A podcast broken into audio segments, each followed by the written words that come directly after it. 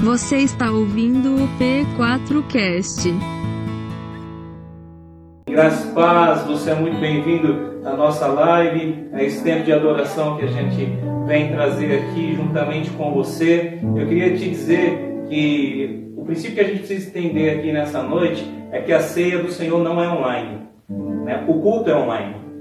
Aquilo que nós estamos fazendo aqui juntos, cantando, trazendo a palavra, isso é o culto e isso é online. Mas a ceia do Senhor aí na sua casa, ela é real, ela é palpável, ela é tangível, ela é para você, para sua família, ela é para comunhão. Né? Que nós venhamos nos lembrar que o Senhor Jesus se assentou com seus doze discípulos e distribuiu o pão e o cálice e disse: Esse é o meu corpo partido por vocês. Façam isso todas as vezes que comerem em memória de mim. Esse é o meu sangue que é derramado em favor de muitos. Façam isso todas as vezes que beberem em memória de mim. Mas você preparou aí a sua ceia você está fazendo em memória dele um ato real, sublime e de esperança. Eu queria retomar algo que o apóstolo Paulo disse na primeira carta aos Coríntios, no capítulo 11, verso de número 23. Pois recebi do Senhor o que também lhes entreguei, que o Senhor Jesus, na noite em que foi traído, tomou o pão e, tendo dado graças, partiu e disse: Isto é o meu corpo, que é dado em favor de vocês façam isso em memória de mim. Da mesma forma, depois da ceia, ele tomou o cálice e disse: Este cálice é a nova aliança no meu sangue. Façam isso sempre que o beberem, em memória de mim. Sempre que o beberem, em memória de mim. E o verso 26, que tem tudo a ver com a canção que a gente cantou agora. Porque sempre que comerem deste pão e beberem deste cálice, vocês anunciam a morte do Senhor até que ele venha. Então nós estamos aqui em um gesto memorial, em um tempo onde nós estamos vivendo certamente um dos sinais daquilo que são as primeiras dores, ou o princípio das dores se cumprir diante de nós. Onde nós vemos as portas da igreja, dos comércios, de repartições públicas se fechando, porque Deus está assim permitindo, nós cremos, para mostrar ao homem que ele não é onipotente, o homem não é o onisciente, o homem não é o todo-poderoso. Ele precisa se lembrar daquele que morreu na cruz por ele, daquele que teve poder para trazer salvação para todos nós. Até que o Senhor venha, este memorial é para lembrarmos da morte dele e esperamos a vinda dele em nome de Jesus. Maranata, ora vem, Senhor Jesus Cristo.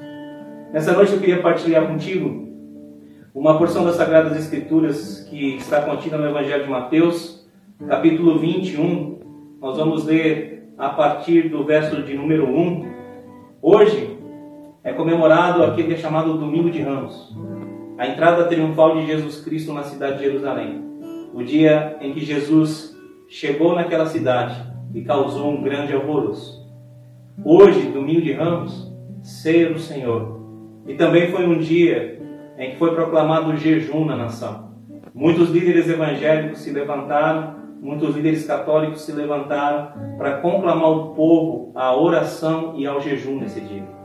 Por conta de toda essa pandemia que nós temos vivido, de toda a crise econômica que nós temos vivido, orar pela nação, orar pelo mundo, orar pelas autoridades. É bem verdade, nós sabemos que muitos evangélicos, muitos cristãos ficam um pouco ressabiados de jejuar e ficaram ressabiados de jejuar no dia de hoje, por conta de talvez entenderem que, em função do presidente da República ter convocado esse jejum, isso foi algo de uso político, de cunho político. E até mesmo alguns pastores que são conhecidos aí por alguns escândalos se levantarem para chamar em jejum, causou um pouco de incômodo no coração das pessoas. Por quê? Porque, bom, vamos nos aproveitar do jejum para nos promover, para fazer politicagem, vamos nos aproveitar do jejum para dar nossa cara aqui nesse momento onde as receitas da igreja caem vertiginosamente talvez a gente precise precisa refletir um pouquinho que por mais que esse jejum tenha sido convocado por algumas autoridades, quem as constitui é o Senhor dos Exércitos. Então as autoridades religiosas foram constituídas por Deus e é Deus quem vai abatê-las. As autoridades políticas foram constituídas por Deus e é Deus quem vai abatê-las. É isso que Daniel fala. Ele é o Deus que estabelece os reis e os faz cair. Então se você ficou um pouco ressabiado de jejuar hoje por conta disso, eu queria te convidar a jejuar a partir de amanhã. Porque amanhã e assim como todos os dias, é dia de quebrantamento, é dia de jejum e arrependimento e oração, para que Deus de fato venha sarar a nossa terra. Segundo Crônicas 7,14 diz, E se o meu povo que se chama pelo meu nome se humilhar e orar e buscar a minha face e se converter dos seus maus caminhos, então eu ouvirei dos céus, perdoarei os seus pecados e sararei a sua terra. Não é hoje domingo de ramos, não é hoje domingo de ceia, é simplesmente um dia de jejum. A Bíblia nos ensina que nós podemos e devemos jejuar sempre que nós entendemos através da administração de Deus no nosso coração que a urgência pede isso, e eu acho que está muito claro para todos nós. Então, antes de passar para a palavra, eu queria te chamar, jejue, ore e clame ao Senhor para que Ele cure as nações, cure a nossa terra, cure as nossas famílias e nos livre de todo o mal. Evangelho de Mateus, capítulo 21, a partir do verso 1. Quando se aproximaram de Jerusalém e chegaram a Betfage, ao Monte das Oliveiras, Jesus enviou dois discípulos dizendo-lhes: Vão ao povoado que está diante de vocês. Logo encontrarão uma jumenta amarrada ou um jumentinho ao lado.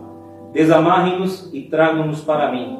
Se alguém lhes perguntar algo, digam-lhe que o Senhor precisa deles e logo os enviará de volta. Isso aconteceu para que se cumprisse o que fora dito pelo profeta. Digam à cidade de Sião: Eis que o seu rei vem a você humilde e montado num jumento, num jumentinho. Os discípulos foram e fizeram o que Jesus lhes tinha ordenado. Trouxeram a jumenta e o jumentinho, colocaram sobre eles os seus mantos e sobre estes Jesus montou. Uma grande multidão estendeu seus mantos pelo caminho. Outros cortavam ramos de árvores e os espalhavam pelo, os espalhavam pelo caminho. A multidão que ia diante dele e os que seguiam gritavam: Hosana ao filho de Davi! Bendito é o que vem em nome do Senhor! Hosana nas alturas! Quando Jesus entrou em Jerusalém, toda a cidade ficou agitada e perguntava: Quem é este? A multidão responde: Este é Jesus, o profeta de Nazaré da Galileia. Nesse texto, o evangelista Mateus nos apresenta aquilo que é chamado a entrada triunfal de Jesus. Uma grande questão nessa entrada triunfal é que isso foi profetizado pelo profeta Zacarias. Zacarias disse que o rei entraria de maneira humilde na cidade, na cidade de Davi, em Jerusalém, montado num jumentinho.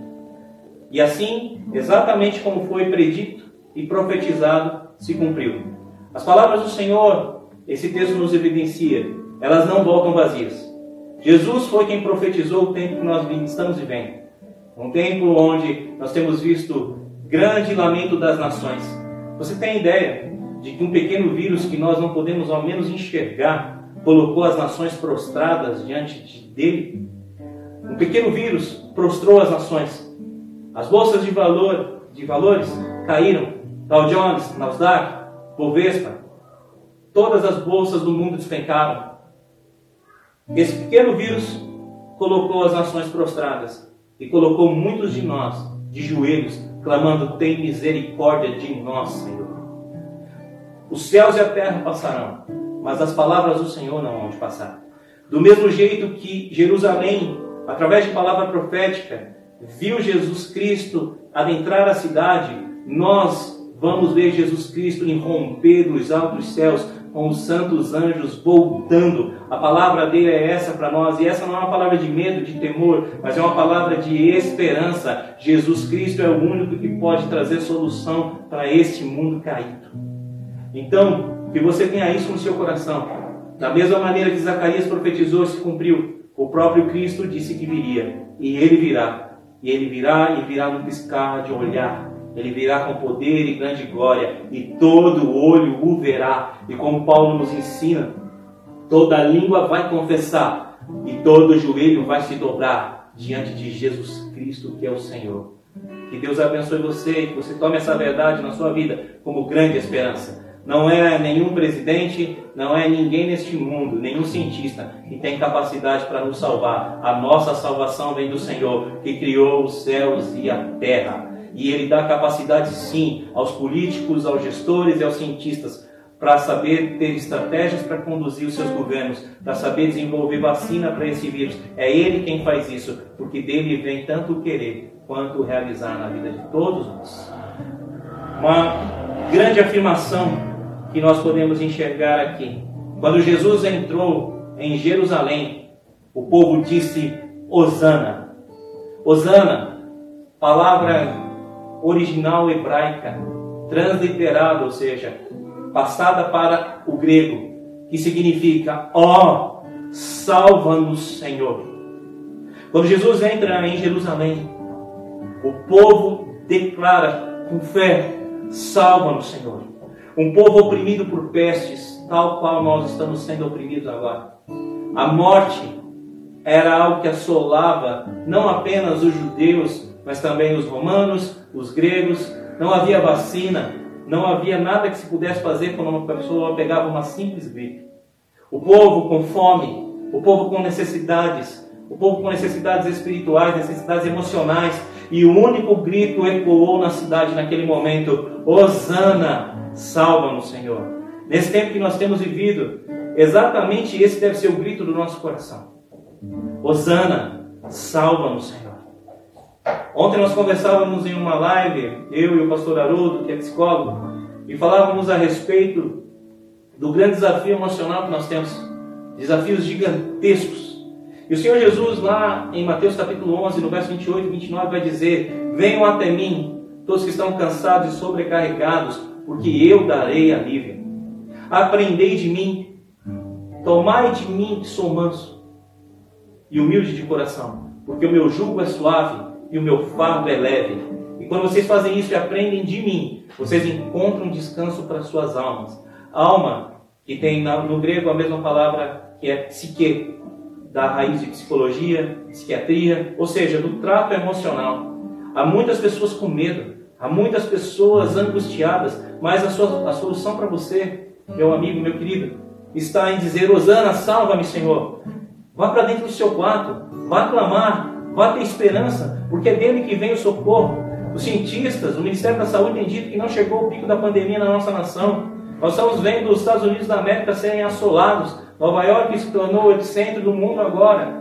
E o que fazer se não se prostrar e dizer: oh, Salva-nos, Senhor. Eu preciso de descanso para minha alma. Eu preciso de socorro para minha família. Eu preciso da tua provisão. E nós certamente vamos encontrar. A vida não parou, mas eu creio que Deus está nos despertando e dizendo: opa, vem orar, vem clamar, vem se prostrar diante de mim, vem até mim porque eu vou dar descanso para você. Eu creio que é um tempo de nossos corações dizermos, dizerem a mesma palavra que o povo disse em Jerusalém: Hosana ao Senhor. Só que tem um detalhe: não foi todo mundo que disse Hosana.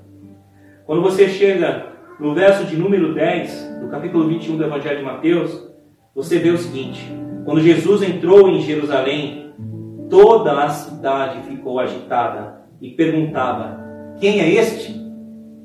Muitos não estavam dizendo Osana, muitos estavam perguntando: Quem é este? E sabe quem eram muitos desses? Aqueles que não consideravam Jesus o Messias.